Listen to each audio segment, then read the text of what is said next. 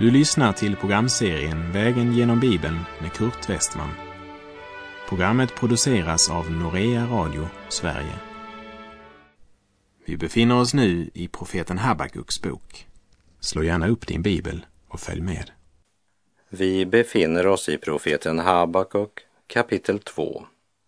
Och vi avslutade förra programmet med att höra om den smala vägen eller den trånga porten genom vilken de rättfärdiga går in och om vilken Habakuk sa den rättfärdige ska leva genom sin tro.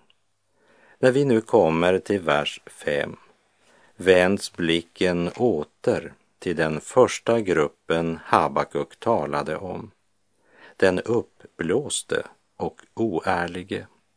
Vi läser Habakuk 2, vers 5. Ja, vinet bedrar honom.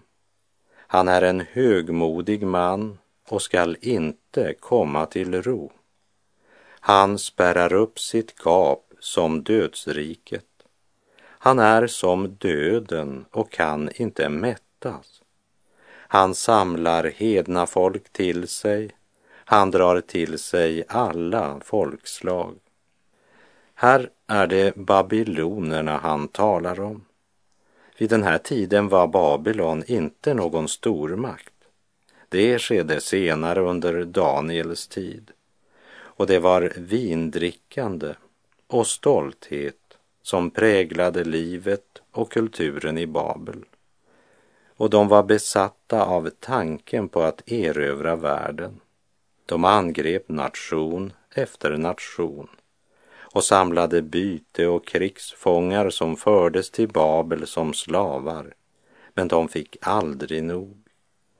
Babylon blev den första stora världsmakten och ambitionen det var att regera världen. Och det har varit tanken hos en hel del nationer sedan dess, att dominera världens nationer.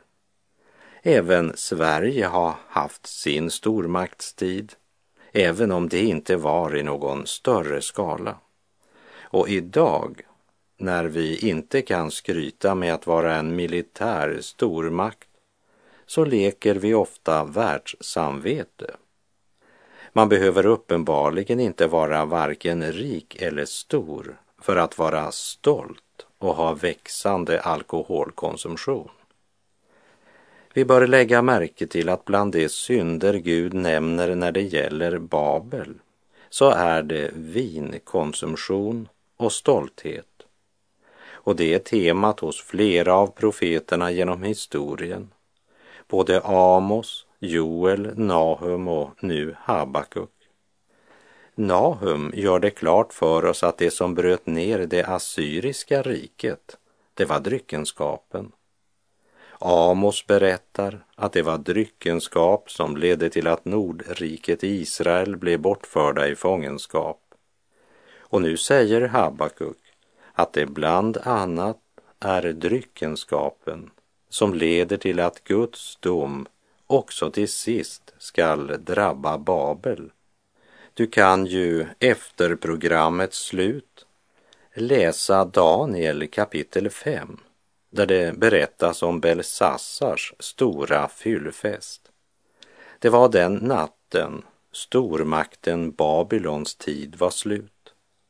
Belsassar fick ingen ny morgondag. Varför?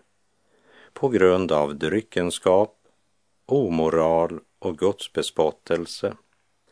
Det var en natt fylld av frosseri och fylla. De kände sig så trygga och säkra i sin välbefästa stad och vinet fyllde dem med övermod. De triumferade och kände sig som säkrast just innan katastrofen var ett faktum, precis som på Noas tid. Det var dryckenskap och omoral som orsakade även romarrikets fall. Och dryckenskap droger och omoral kommer också att föra vårt land mot stupet. I en tid då konferens bara blivit ett annat ord för alkohol? Går vi från kris till kris samtidigt som vi serveras med den ena falska trösten efter den andra?